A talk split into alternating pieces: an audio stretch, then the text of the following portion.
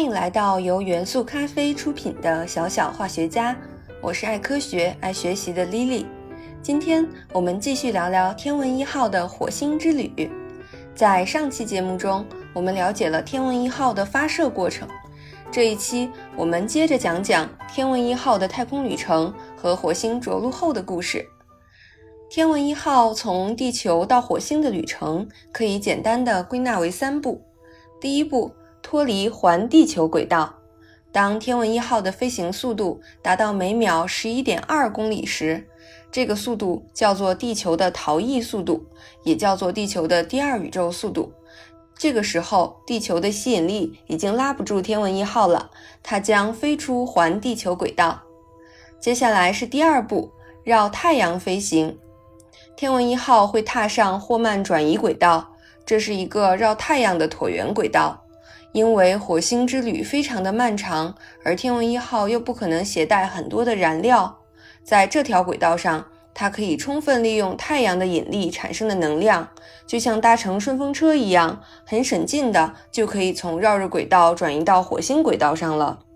这条轨道到火星的路程非常的漫长，需要经过长达七个月的飞行。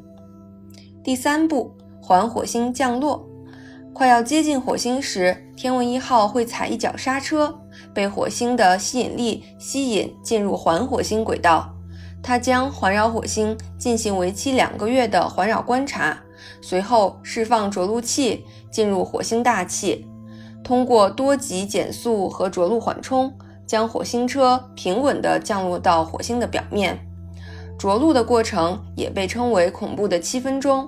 因为在远离地球的情况下，天问一号和地球完成最简单的信息传输的时间都需要超过十五分钟，而在整个减速和着陆的过程仅仅为七分钟，这意味着它完全要依靠自己的能力完成着陆的全过程，地球上的人则只能等待成功与否的消息。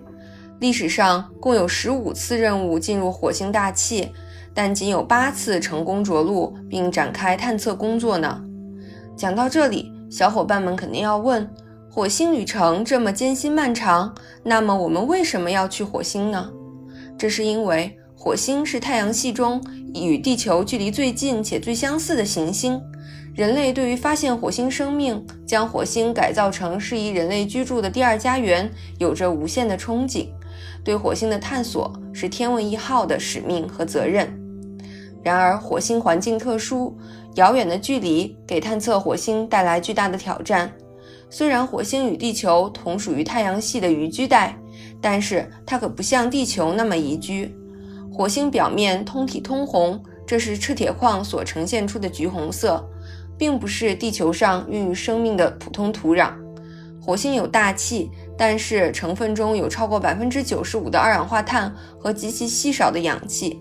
在这样的大气里，可是连一根火柴都点燃不了的哦。火星表面还经常刮起非常巨大的沙尘暴，而且其表面温度平均只有零下六七十摄氏度，所以和地球相比，火星可以说是非常极端和恶劣的自然环境了。地球和火星之间最近距离是五千五百万公里，最远距离有四亿公里。在这趟旅程中，天问一号携带了哪些行李和物资呢？我们先看一下天问一号有哪些部分组成。首先，它可是个大家伙，体重超过了五吨，主要由火星环绕器和着陆巡视器组成。其中，环绕器是负责环绕火星飞行用的，着陆巡视器是帮助天问一号着陆火星进行火星表面科考使用的。火星车在火星表面，火星环绕器在火星的天空中，二者相互呼应，对火星的磁场、电离层、大气层和地形地貌以及地下的结构实现全方位的立体化探测任务，将为人类建立对火星更加全面而基础的认识。